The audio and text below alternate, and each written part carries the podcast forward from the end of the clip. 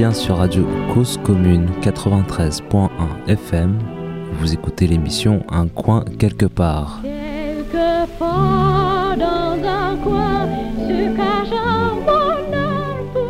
Bonjour.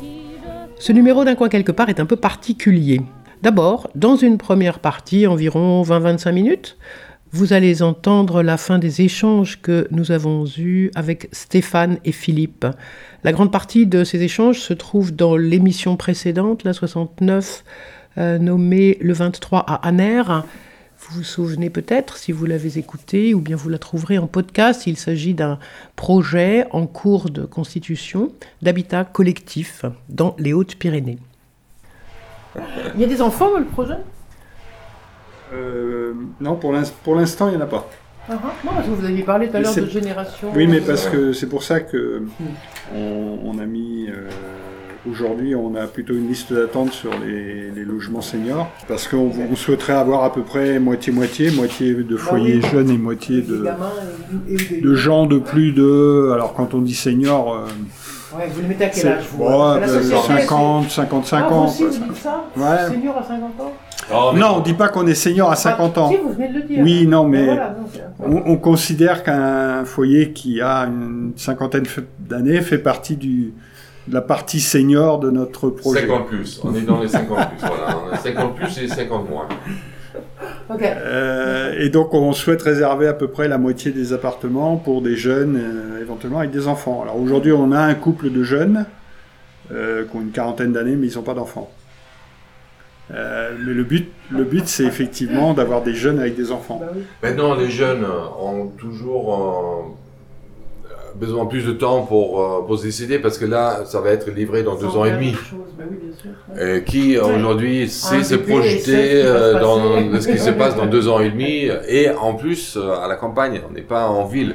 En ville, quand on a un poste, c'est un peu plus facile de se projeter. Maintenant, on a des locaux d'activité, donc ça permet de travailler ici et d'habiter ici. Donc ça, c'est quelque chose qu'on va faire valoir le télétravail qui est confortable et anticipé. Euh... Ça pourrait très bien être des gens qui habitent le coin. Je, je Tout à fait. Des gens qui habiteraient la maison, on aura le qui, qui ont donc un métier par ici, mais qui euh, ne veulent plus habiter dans la ville. Et mmh. mais aussi des ingénieurs de Airbus euh, à Toulouse. Aujourd'hui, euh, ils font 3-4 jours de télétravail par mois, par semaine. Hein. Donc ils peuvent très bien vivre à la campagne, faire du télétravail et prendre le train une fois par mois, euh, par semaine pour aller à Toulouse pour une journée euh, au bureau. Hein. Euh, cette pratique, c'est quand même terriblement développé. Hein. Oh, ça, c'est, je pense, une bonne chose. C'est une bonne chose. Bon, c'est assez, assez, assez délicat parfois en termes de situation de travail parce que la, la vie sociale hein, se détériore.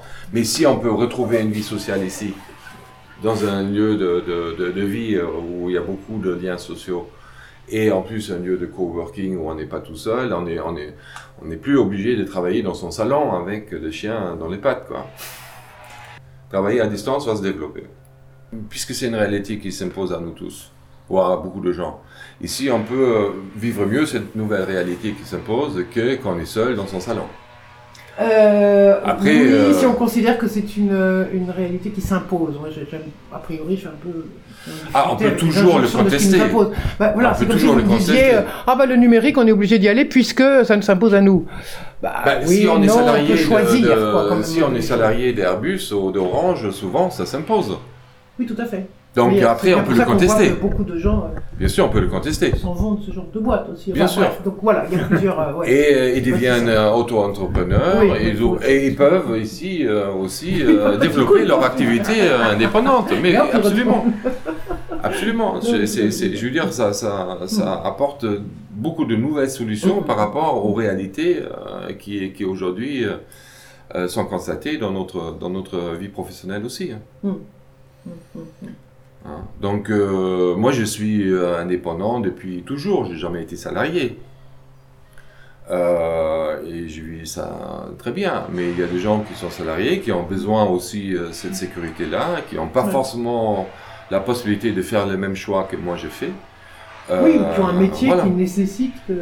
Voilà, une grosse boîte, quoi. Donc, si on est ingénieur aéronautique, on ne peut pas faire ça en autonome, auto-entrepreneur. Hein. Non, je pensais même à, je sais rien, moi, des profs, des instituts, voilà, on n'est pas, pas autonome, on n'est pas indépendant Tout à fait. de métier ou à l'hôpital, enfin bref, il y a des tas de, d'activités qui, ne sont se passent dans de grandes organisations. voilà. Euh, et, et, les mutations sociétales mm. qu'on vit aujourd'hui mm. euh, ont des euh, conséquences effectivement très néfastes pour beaucoup. Et ici, on peut en traiter quelques-uns. Mm, voilà. C'est pas pour autant de, de cautionner hein, les, les, les, les, changements qui, qui, se font selon des intérêts divers et variés. Quoi. Mais puisque nous y sommes, Hein? Ce qu'on cherche, c'est le bonheur. Hein. Après tout, c'est ma motivation profonde. C'est pas la propriété collective. Je, presque, je m'en fous. Moi, je cherche le bonheur. Et ici, on le trouve à plusieurs. Et avec la coopérative. Ça nous crée de l'espoir. Et cet espoir-là m'a motivé de quitter Montpellier et cette rupture-là, mm. de, de, procéder à cette rupture-là. Mm. Parce que j'avais besoin à nouveau un espoir. Et aujourd'hui, euh, quand j'étais à Montpellier, j'en avais de moins en moins. Voilà, donc c'est pour moi le moteur essentiel, c'est le bonheur et c'est l'espoir. Vous diriez la même chose aussi? Euh, Je sais pas. Euh, le moteur principal Si, c'est de ne pas, pas, être seul. Euh, enfin, moi, je suis à la retraite maintenant avec ma compagne et on n'avait pas, nous, on n'avait pas envie de vieillir tous les deux dans notre maison. Voilà, même si on peut faire plein d'activités, mais c'est pas pareil, c'est pas du tout la même chose. Et on avait envie de. Euh, à l'origine, nous, on voulait monter un habitat participatif avec des amis. euh, plutôt dans le Périgord. au pire.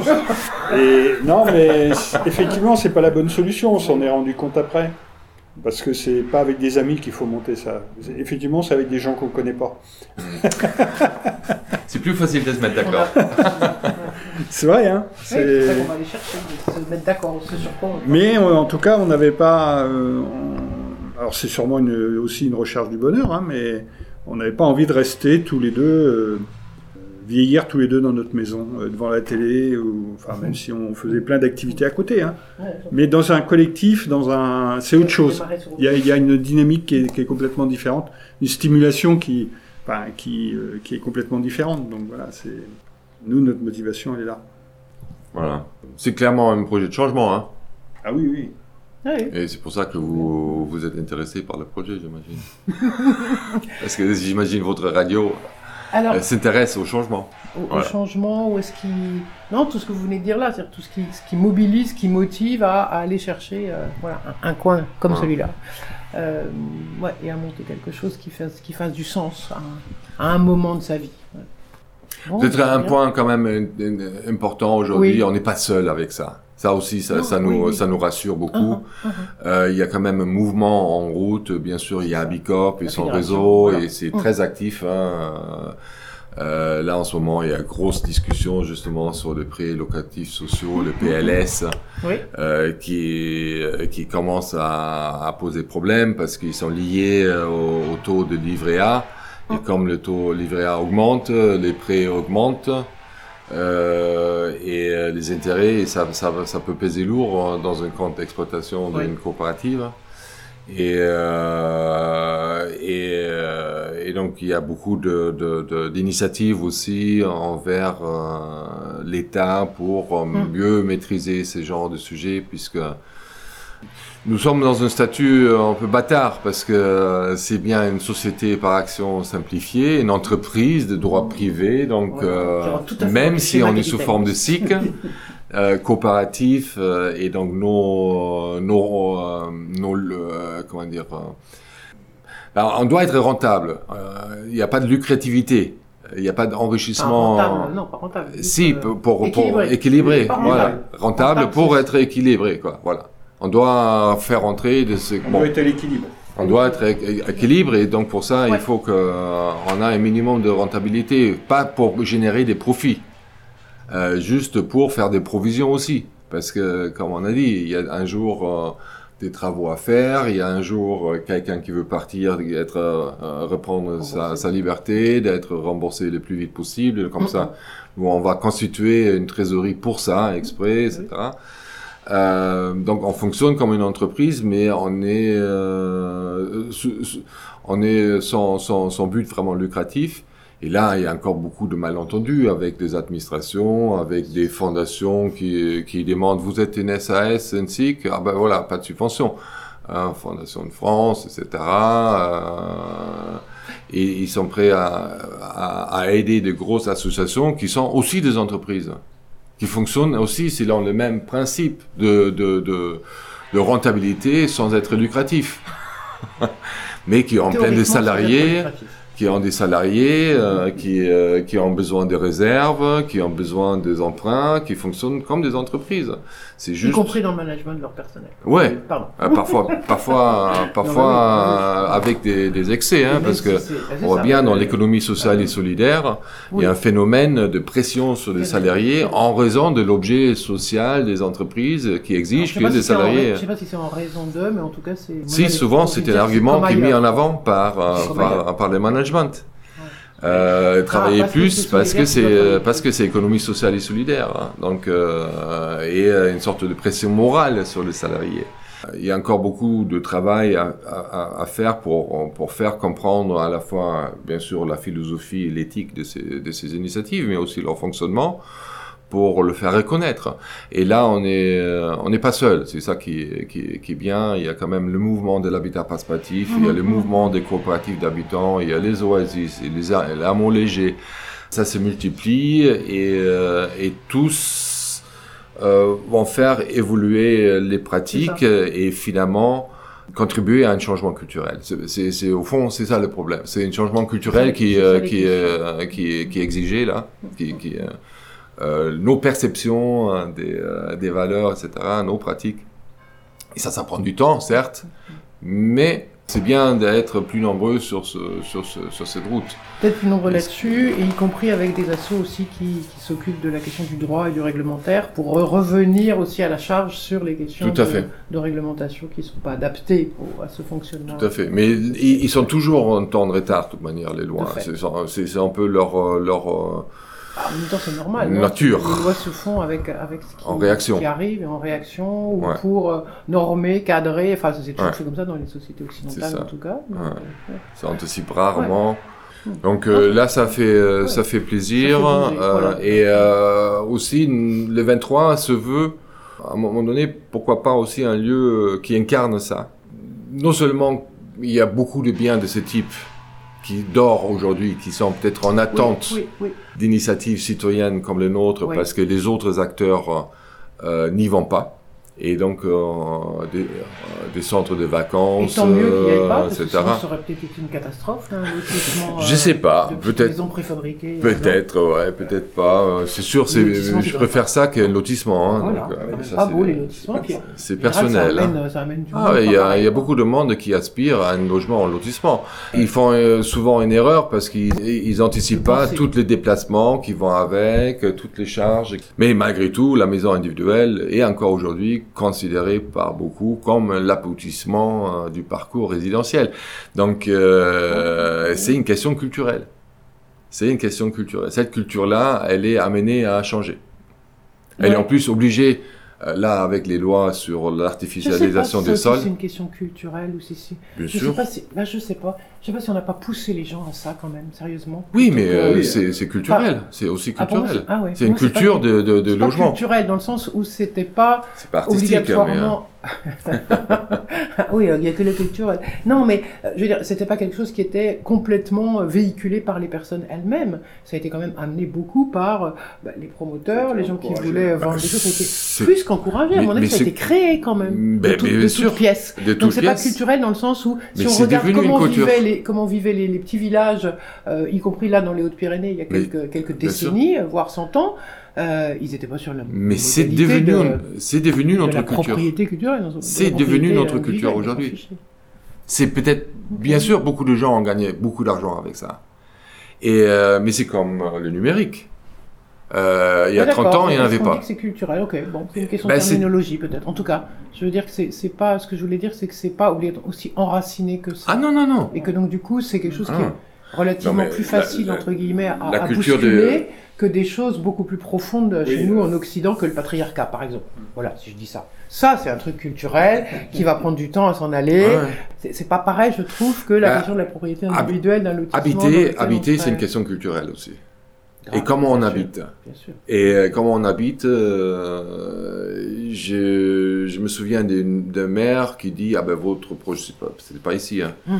qui disait euh, ah ben l'habitat participatif et tout ça ça marche pas chez nous euh, Mhm. tout le monde veut être dans Personne sa maison tout seul etc avec son mur de parpaing je lui dis Oui. ok très bien oui c'est vrai Euh, vous êtes d'ici ah, oui bien sûr je suis, vous êtes né euh, ici dans le dans le dans le dans le village oui bien sûr je suis né ici euh, il avait déjà un certain âge, parce que dans le village, souvent, ce sont des seigneurs ou retraités qui s'engagent dans le conseil municipal. Euh, je lui posais la question, quand, vous étiez enfant, vous vivez comment? Bah, j'étais dans le quartier. Ah, ok. Donc vous connaissez tous vos voisins Ah oui, bien sûr. Et quand il y avait un problème, vous Ah mais évidemment. attends. Mais monsieur, on ne veut juste retrouver ça. On ne veut pas plus ni moins retrouver ces liens sociaux que vous avez vécus comme enfant. À l'époque, vous aviez la culture de l'entraide. Mais cette culture a été perdue au bénéfice d'un produit par, un- par un produit d'habiter qui répondait à certaines aspirations, à certaines euh, sensibilités, qui fonctionnait bien comme produit, comme les iPhones, les, les téléphones. Je me souviens, euh, le premier iPhone que j'ai vu rapporté par quelqu'un des États-Unis. C'était le premier iPhone, le premier smartphone, quoi. C'était euh, dans les années 90, quelque part. Mais Oui. depuis, c'est devenu une culture, le, le- le téléphone, euh, le smartphone. Bah, C'est- une façon de communiquer. Donc c'est si et c'est ça qui est super intéressant. Dans notre projet, il y aura un salon bis avec un grand cheminée. Et là, on pourra discuter pendant la nuit entière de la terminologie, euh, la séminologie, de, de qu'est-ce que c'est culturel ou pas. Alors, parce que l'essence des mots euh, est, euh, est, euh, est, euh, est un des, des sujets majeurs dans notre dans ce type de projet. Oui. Quel sens on donne à un mot? Qu'est-ce que chacun Ah, met derrière un mot. Ah, ça déclenche des discussions C'est euh, génial. c'est fantastique. C'est génial. Et après, on est un peu moins bête qu'avant. Quand on a compris ce que l'autre met derrière les mots, ouais, absolument. Eh ben oui. Absolument. Super. Ben, merci beaucoup. C'est bon, vous vouliez rajouter quelque chose? Ou c'est correct là? C'est bien? Oui. C'est euh, ce que je constate, c'est une très grande diversité euh, dans le groupe. Des, des diversités d'histoires, de vie. On est loin d'une sorte de, de monoculture, Uh-huh. homogénéité euh, de population. On est vraiment très différents. avec- D'horizon, euh, D'horizon, voilà. culturel. Ouais, ouais, ouais. Ok. Et ça, j'en suis très heureux parce que la monoculture, je considère ça comme quelque chose d'assez assez néfaste, que ça soit dans l'agriculture, que ça soit dans la sociologie, que ça soit dans l'habitat. La diversité est clairement une richesse euh, et pas une menace.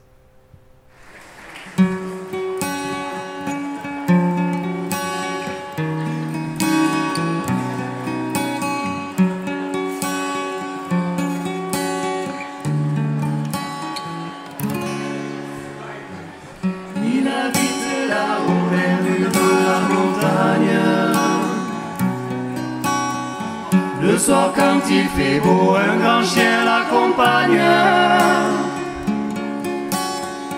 De prairies en ruisseau, le joueur de pipeau. Et puis de temps en temps redescend au village. Il connaît les enfants et les bergers sans âge. Tout au fond du bistrot, pour un verre de blanc, il joue sur son pipeau.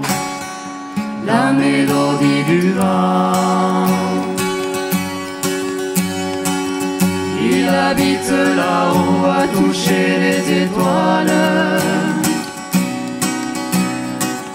Le sommet est si beau quand la brume le voile. C'est son plus beau cadeau aux joueurs de pipeau. Et puis de temps en temps, lorsque les cloches arrivent, Animer le printemps près des cascades vives. Les yeux sur les oiseaux, il écrit leurs chansons. Le joueur de pipeau. On l'enterrera là près des sommets immenses. Personne ne viendra pour troubler le silence de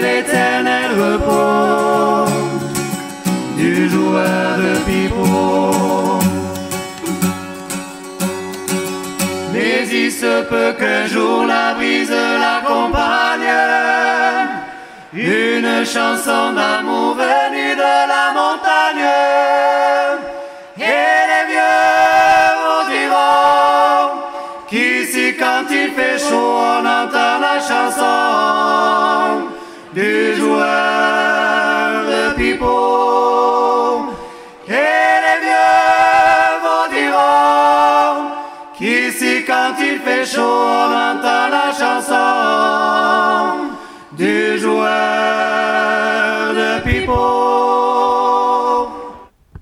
Voilà, nous avons terminé ces échanges avec Stéphane et Philippe à Aner avec euh, ce chant, le joueur de pipeau, qui avait été interprété par un groupe Los Amigos de la Chuqueta dans les rencontres vocales pyrénéennes cet été 2022.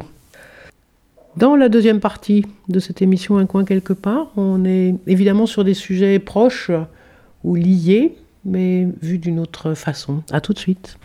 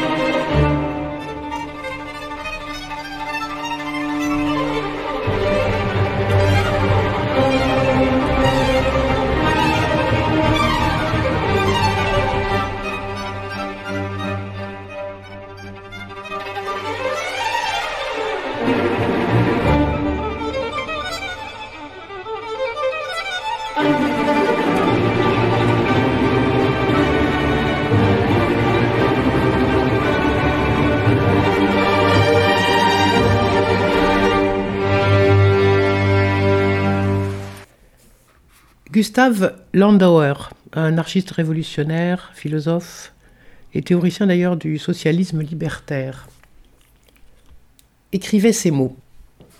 Il n'y a dans la vie communautaire des hommes qu'une structure adéquate à l'espace, la commune et la confédération des communes. Les frontières de la commune sont pleines de sens, ce qui exclut naturellement la démesure, mais pas la déraison ou l'inopportunité en un cas isolé. Elles entourent un lieu qui finit naturellement là où il finit. Qu'une réalité politique puisse être essentiellement spatiale, voilà qui défie un peu l'entendement moderne. D'un côté parce que nous avons été habitués à appréhender le politique comme cette dimension abstraite où se distribuent de gauche à droite positions et discours. Et de l'autre parce que nous héritons de la modernité une conception de l'espace comme étendu vide, uniforme et mesurable, dans laquelle viennent prendre place objets, créatures ou paysages. Mais le monde sensible ne se donne pas à nous ainsi. Non, l'espace n'est pas neutre. Les choses et les êtres n'occupent pas une position géométrique, mais l'affectent et en sont affectés. Les lieux sont irréductiblement chargés d'histoire, d'impression, d'émotion. Et une commune s'attaque au monde depuis son lieu propre. Ni entité administrative, ni simple découpage géographique, elle exprime plutôt un certain niveau de partage inscrit territorialement. Ce faisant, elle ajoute au territoire une dimension de profondeur qu'aucun état-major ne pourra faire figurer sur aucune de ses cartes. Par sa seule existence, elle vient briser le quadrillage raisonné de l'espace, et elle voue à l'échec notamment toute velléité d'aménagement du territoire.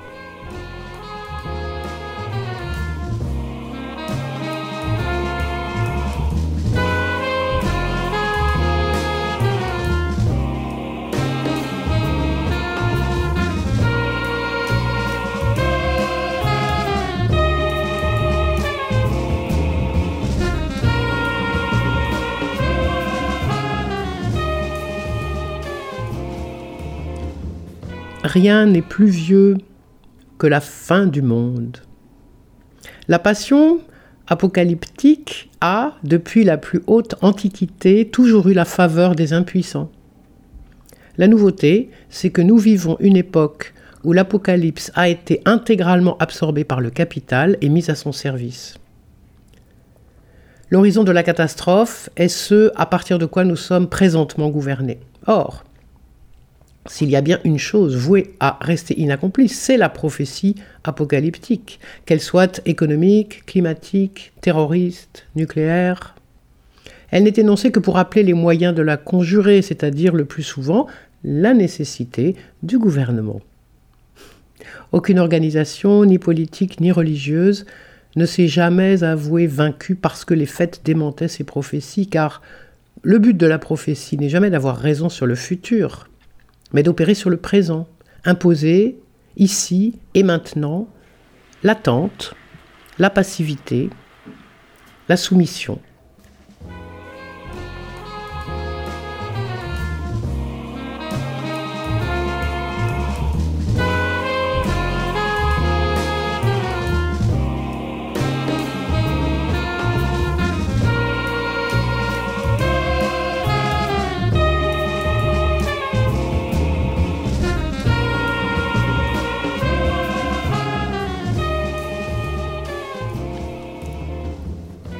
N'y a pas de vide, tout est habité.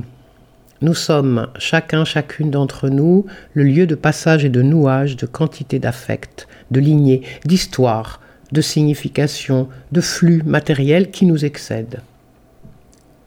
Le monde ne nous environne pas, il nous traverse. Ce que nous habitons nous habite.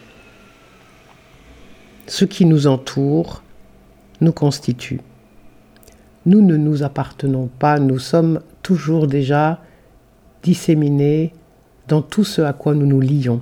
La question n'est pas de former le vide d'où nous parviendrions à enfin ressaisir tout ce qui nous échappe, mais d'apprendre à mieux habiter ce qui est là, ce qui implique d'arriver à le percevoir, et cela n'a rien d'évident pour les enfants bigleux de la démocratie. Percevoir un monde peuplé non de choses, mais de forces, non de sujet mais de puissance, non de corps mais de lien.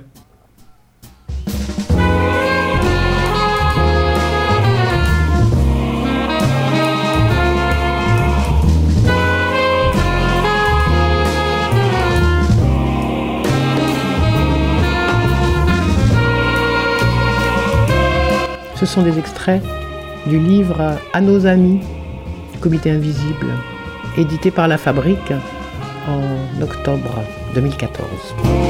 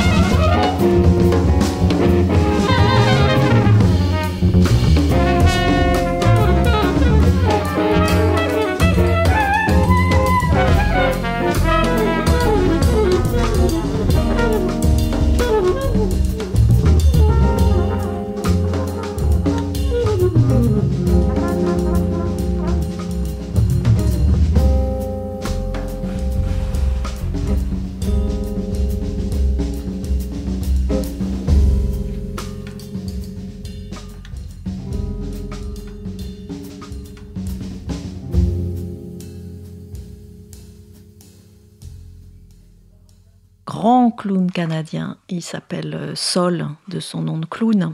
Donc les embarrassants abris. Tout le monde rêve d'être à l'abri. Tout le monde veut s'assurer d'être couvert. C'est fou. Personne n'est jamais à l'abri. Tu te penses tranquille chez toi, mais il y a toujours les murmures mitoyens, il y a toujours un voisin qui, qui, qui, te promène sa concorde à linge devant le nez, qui te tape jusqu'à minuit sur les nerfs et sur le plafonnier.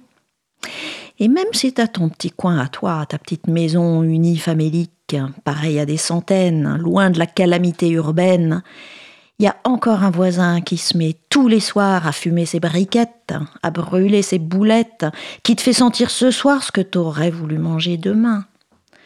Qui le samedi matin t'empêche de dormir et te coupe l'herbe sous le pied avec sa grondeuse à toison. Non. Pour avoir la paix, faut rien avoir. Pas de voisin, pas d'histoire. Pas de mur, pas de fenêtre. Et pas de fenêtre, pas de jalousie. Rien à voir, être léger, léger. C'est en rêvant de ça que tu te réveilles un beau matin au fond de ton village, tu te dis J'en peux plus traîner de l'arrière-pays.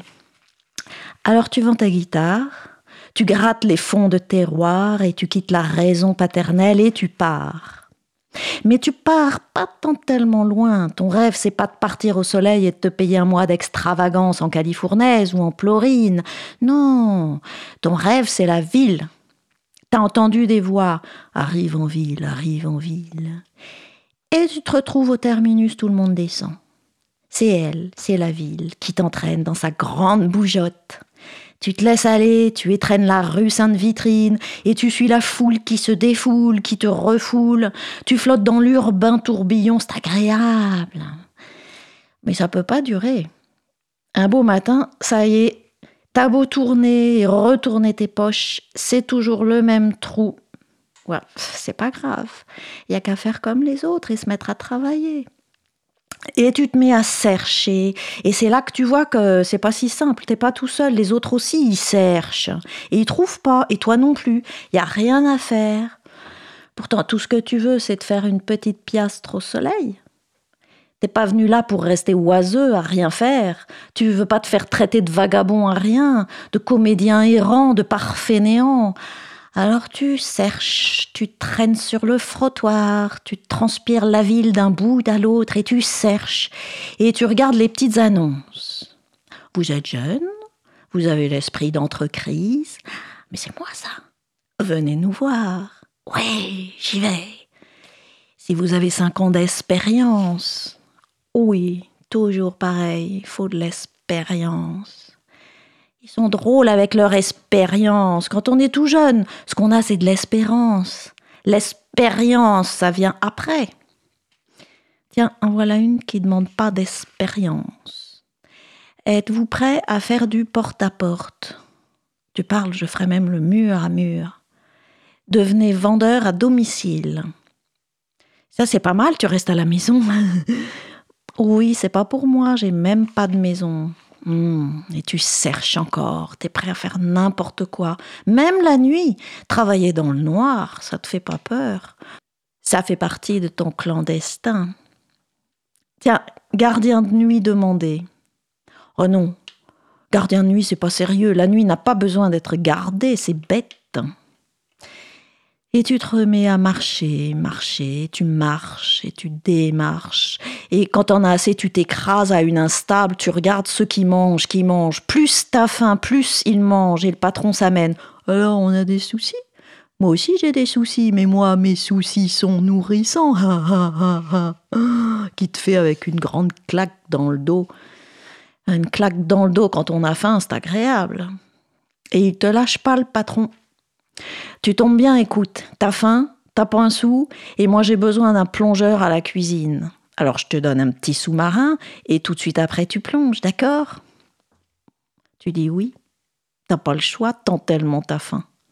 Et quand tu te retrouves à la cuisine, tu comprends pourquoi on appelle ça une brasserie. Ça brasse là-dedans. Pas étonnant que tu sois terrassé quand tu sors de là, d'autant plus que tu te rends compte que tu t'es fait avoir. Le patron t'a eu. Il t'a eu à l'œil.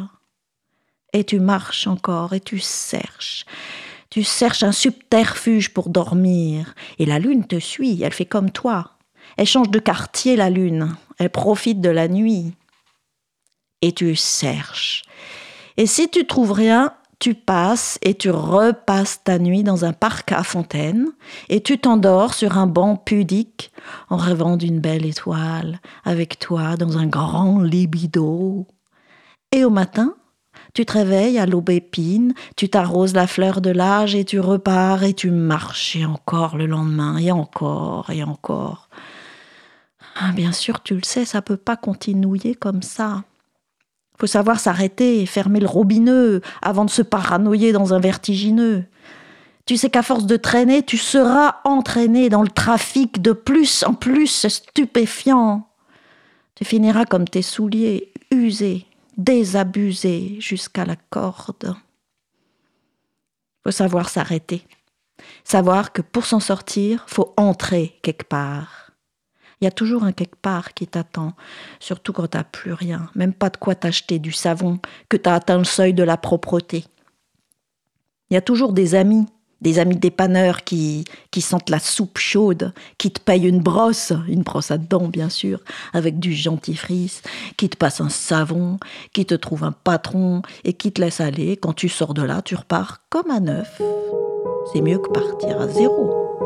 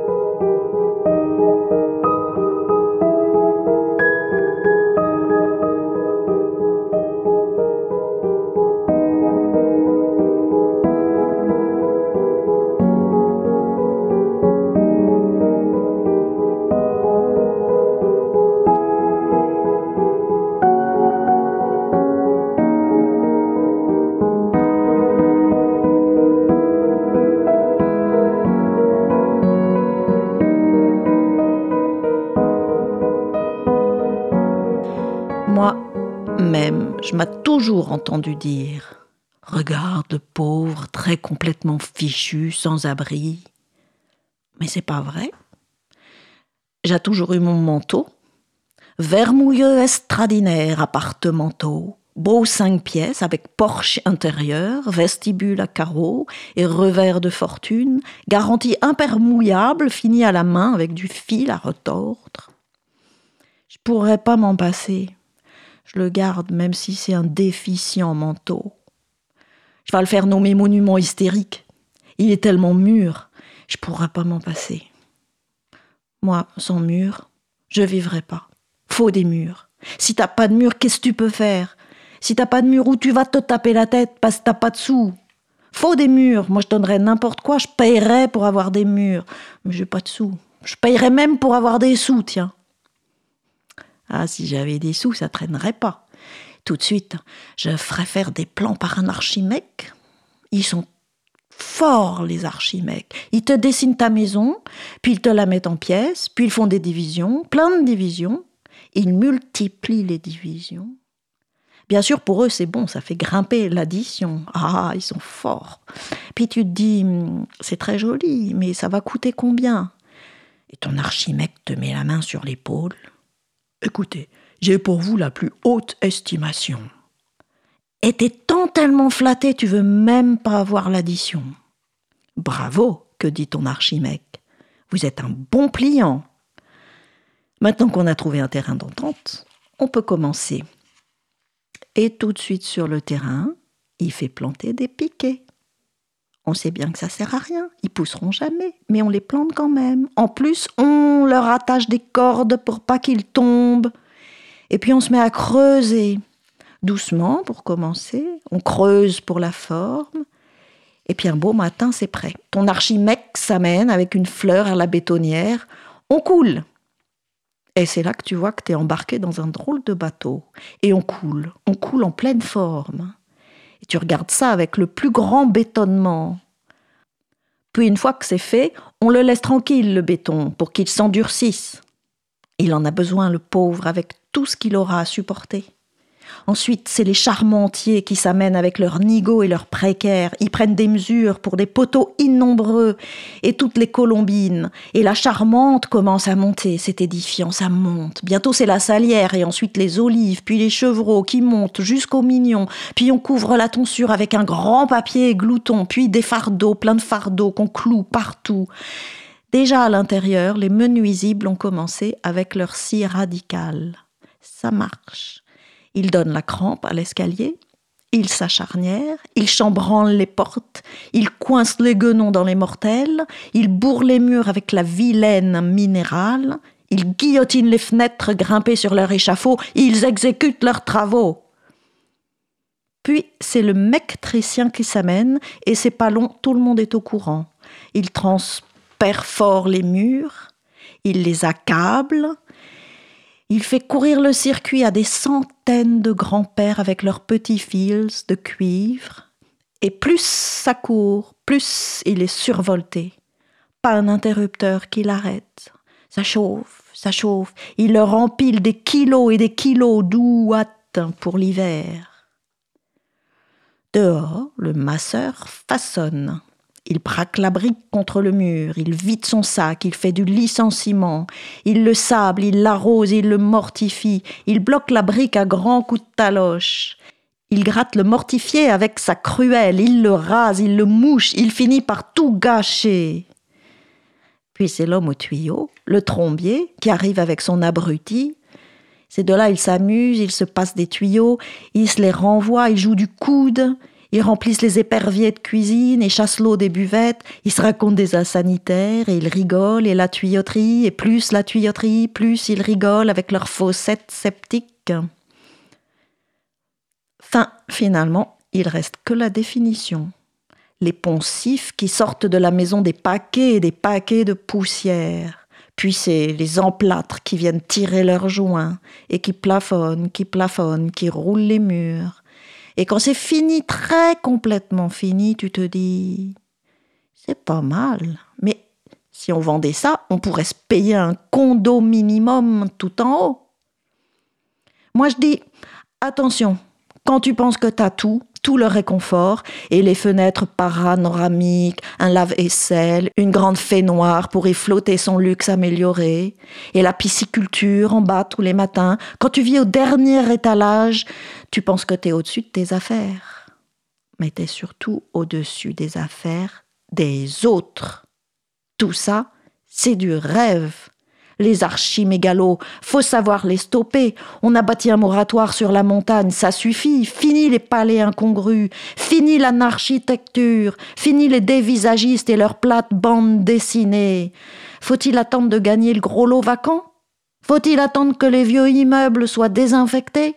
Que tous les grands espaces soient terrassés, que l'opinion pudique se fâche et se mette à crier il y a trop d'immeubles en érection, et l'archipel mécanique, hein? Qu'est-ce qu'on fera? Tous les gens raisonnables vont se mettre à hurler. Se faire une maison, c'est bien, mais se faire une raison, c'est mieux. La solution, c'est faire son trou. Depuis le temps qu'on fait des trous, il n'y a qu'à continuer. C'est par les trous qu'on s'en sortira. Faisons des trous, encore des trous. Ayons pas peur des villes brequins de la finance. Jamais on n'aura assez de trous. Et quand on aura fin finalement fini de farfouiller, fini d'enfouir nos fichus déchets rétro et actifs, il y aura encore de la place. Tout le monde aura son trou, son abri anatomique. On parlera plus des sans-abri. Fini les embarrassants abris. Et chacun pourra y descendre dans son trou avec un son petit funicléaire. Ce sera bien ce sera l'abriculture de demain.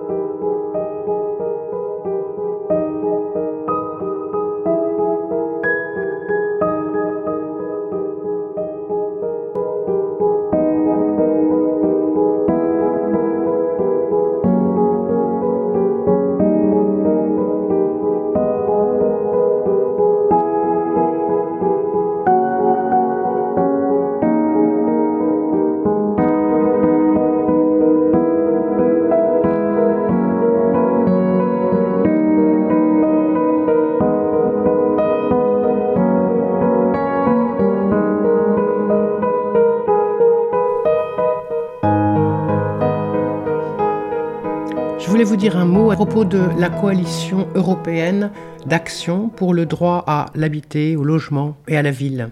Nous en avions parlé il y a déjà un moment en invitant ici Annie Pour, qui nous avait raconté comment ce mouvement, ces unions d'organisations partout en Europe se mettaient en place pour revendiquer au plus près des réalités des habitants habitantes. Majoritairement, les luttes sur l'ensemble des territoires européens sont à peu près les mêmes. Le logement est au centre de toutes les grandes questions sociales de notre époque. Il est lié à la santé publique, au changement climatique, aux inégalités sociales, raciales, voire de genre, de multiples façons.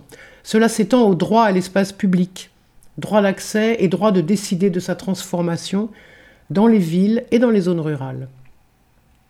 Ces dernières années, les mouvements sociaux axés sur le droit au logement, à la ville et plus globalement à la terre considèrent que les processus démocratiques de décision doivent être au cœur de la transformation et de l'accessibilité de l'espace. Cette mobilisation implique une grande variété de formes d'action qui ont donné lieu à de nombreux succès concrets. La demande massive, par exemple, des Berninois pour exproprier les grands propriétaires, socialiser le parc immobilier et lutter contre la financiarisation en est un très bon exemple. Et pourtant, alors que les divisions sociales et la redistribution des richesses du bas vers le haut s'accroissent de manière erratique, les gens subissent des réductions de leurs revenus ou sont de plus en plus privés d'opportunités et de conditions de travail décentes. Le coût de la vie continue d'augmenter, de même que les coûts énergétiques qui montent en flèche. Les coûts du logement augmentent en permanence, loyers et acquisitions, sans réelle réponse politique. Les privatisations massives et les politiques néolibérales qui se poursuivent depuis des décennies continuent d'être une véritable atteinte à la dignité humaine les gouvernements de toute l'Europe continuent de favoriser les profits des investisseurs au détriment des droits humains fondamentaux. Nous ne pouvons pas rester silencieux, silencieuses. Malgré la crise exacerbée par la pandémie, la situation s'est aggravée. La campagne Stay Home a révélé un niveau de cynisme difficile à accepter les symptômes que nous observons peuvent être différents dans nos régions, tout comme l'objet de nos luttes, mais les causes sont les mêmes. C'est la propriété privée, c'est la politique infiltrée par le lobby, c'est l'inégalité croissante. En bref, c'est le capitalisme. 2022 comme 2021 n'a été qu'une année de plus d'expulsion de locataires et de petits propriétaires, d'augmentation du coût du logement, de gentrification, d'augmentation du nombre des sans-abri, de marginalisation des populations racisées ou à faible revenu, de destruction des modes de vie alternatifs, de privatisation des terres et des logements, d'accaparement des terres et de déplacement des communautés indigènes et d'urbanisme terne au seul profit du capital. On voit aussi, ici ou là, l'empêchement pour des habitats plus légers et moins dispendieux en énergie, notamment dans la construction, mais ensuite dans l'habité, qui sont remises en cause, interdits, défendus et criminalisés. Alors, une rencontre est organisée tout début novembre entre ces organisations, donc nous y sommes tout début novembre, à la fois pour faire le point sur des sujets majeurs et pour inventer, imaginer les modes d'action de 2023. Cette année, cela se déroulera à Athènes. Il est annoncé sur le site de la Coalition européenne d'action pour le droit à l'habiter, au logement et à la ville que les principaux objectifs sont de renforcer l'action des groupes européens par le partage de connaissances et de savoir-faire, de créer des alliances, de renforcer et développer des groupes de travail transnationaux, de planifier des actions et ou des campagnes communes, d'organiser le prochain salon du logement Action Day, journée d'action commune organisée dans plusieurs villes européennes pour le droit au logement et le droit à la ville, etc. Et alors se joindront différents syndicats de locataires de Londres, d'Irlande, de Manchester, de Barcelone, de Berlin, de Paris, des groupes organisés de sans-abri et des personnes solidaires, des groupes anti-expulsion, des militants luttant contre la gentrification, ou bien ceux et celles qui construisent ou défendent des logements alternatifs, etc. Le thème évidemment de la facture énergétique sera abordé. Alors, il y a plusieurs moments qui seront ouverts au public. Alors, moi, je ne serai pas à Athènes personnellement, peut-être vous, oui. Euh, jeudi 3, le 3 novembre, d'abord une plénière et un événement public avec le vernissage d'une, de Housing Justice 2023. We can't pay, we don't pay. Nous ne pouvons pas payer, donc nous ne paierons pas. mouvement contre la folie des coûts du logement et de l'énergie. Dans tous les pays européens, les prix des logements et les factures d'énergie ont augmenté de façon tellement spectaculaire que de nombreux ménages n'ont pas les moyens de vivre dans des conditions décentes et certains sont donc menacés de s'endetter, d'être expulsés ou même de se retrouver sans abri. Partout en Europe, les gens essayent de s'organiser collectivement contre ces crises multiples, tandis que les gouvernements ne veulent pas réagir correctement.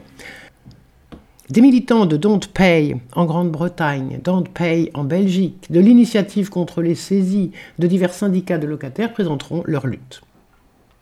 Le samedi 5, les ateliers qui sont ouverts au public, donc le matin, des rencontres thématiques euh, telles que les syndicats de locataires à travers l'Europe, crise du logement et de l'énergie, mettre fin à l'itinérance, et l'après-midi, partage de compétences et de projets tels que journée d'action logement, les luttes anti-gentrification avec les montages pas de métro, strafing, euh, la réappropriation des bâtiments abandonnés, du squat à la socialisation, et puis en fin de journée, d'autres débats et conférences organisés par certaines des associations ou collectifs présentes, municipalisme, lutte contre les saisies en Grèce. Et le lendemain, le dimanche 6 novembre, d'autres thématiques, comment arrêter une expulsion, Comment rebrancher le compteur électrique quand il est coupé? Comment trouver de nouveaux mots, des concepts dans les luttes? Et puis des procédures judiciaires en cours. Voilà, c'était une annonce euh, qui me paraît importante parce que même si tout le monde ne pourra pas aller à Athènes, là je le sais bien, il y aura vraisemblablement des retours, des retombées, voire des minutes de, de tous ces ateliers qu'il sera très très intéressant de suivre pour préparer l'année 2023.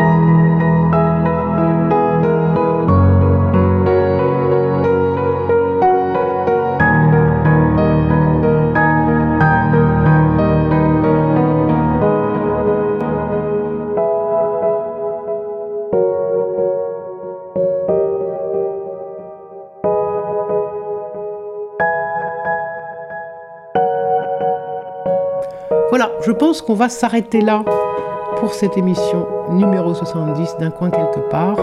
Et je vous relis juste ces deux phrases. Le monde ne nous environne pas, il nous traverse. Ce que nous habitons nous habite. Ce qui nous entoure nous constitue. Passez une belle journée, à bientôt. Au revoir.